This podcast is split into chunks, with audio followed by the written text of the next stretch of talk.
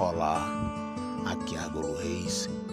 Eu tenho uma mensagem para você. No livro de Romanos, no seu capítulo 12, no seu verso 2, diz assim: Não sedes conformados com este mundo, mas sede transformados pela renovação do vosso entendimento, para que experimenteis qual seja a boa, agradável e perfeita vontade de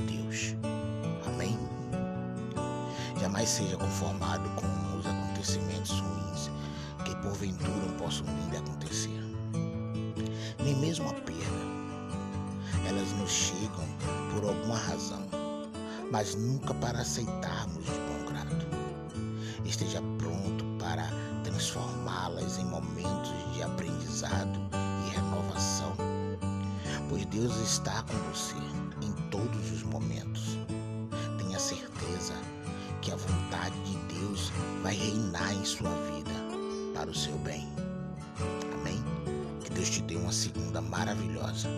Que Deus te dê uma semana de vigor, uma semana de amor, uma semana de paz.